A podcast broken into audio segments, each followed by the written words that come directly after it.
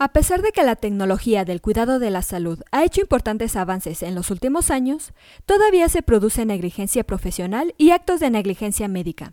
A veces hay exceso de trabajo y falta de personal, y en otras ocasiones, cuando los profesionales médicos no prestan atención en absoluto, se producen errores fatales o que alteran la vida. Es por ello que en este episodio te decimos cuatro errores médicos que pueden conducirte a una demanda por negligencia. Comencemos.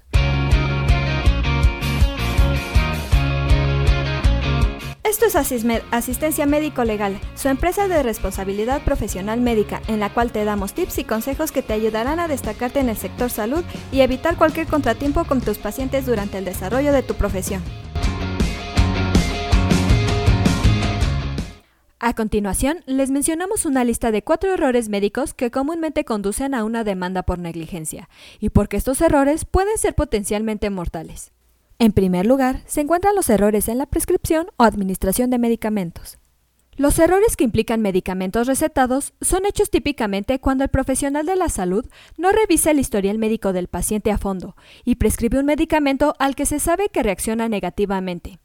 Otros ejemplos de negligencia relacionados con medicamentos incluyen la prescripción y los errores de dosificación, debido a los puntos decimales mal colocados o números inexactos. En segundo lugar se encuentran los diagnósticos erróneos o diagnósticos retrasados de la condición de un paciente. Un porcentaje grande de las demandas por negligencia médica implica el diagnóstico erróneo y el diagnóstico retrasado, especialmente en casos de cáncer en adultos y meningitis en jóvenes.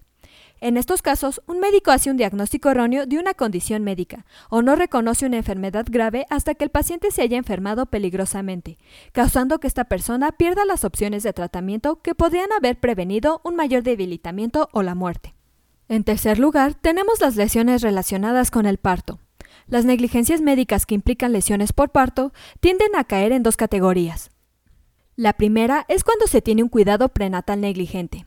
Estos casos surgen de una negligencia cometida antes de que nazca el bebé. Los ejemplos incluyen la falta de obstetra o del médico de detectar y reconocer condiciones tales como defectos de nacimiento, un embarazo ectópico o una condición médica que podría afectar la capacidad de la madre para tener un embarazo o un parto seguro. La segunda categoría es la negligencia durante el parto. Las reclamaciones en esta etapa resultan de actos de negligencia durante el nacimiento del niño.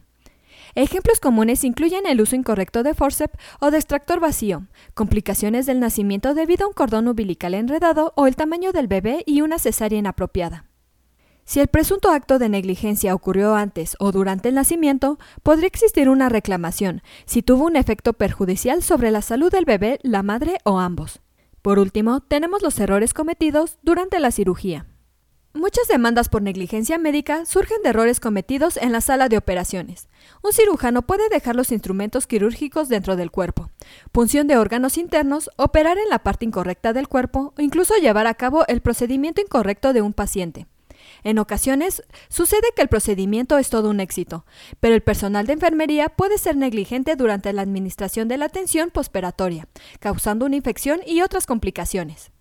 Te sugerimos tomar en cuenta estos ejemplos para evitar es todo cualquier por problema hoy. Te médico invito a no perderte nuestros próximos episodios. Y la forma de no perdértelos es suscribiéndote a este podcast desde tu aplicación preferida.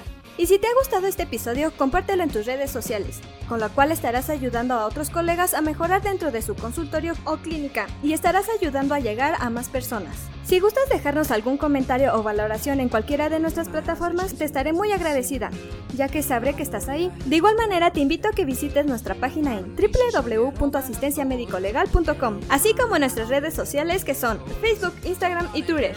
¡Hasta la próxima!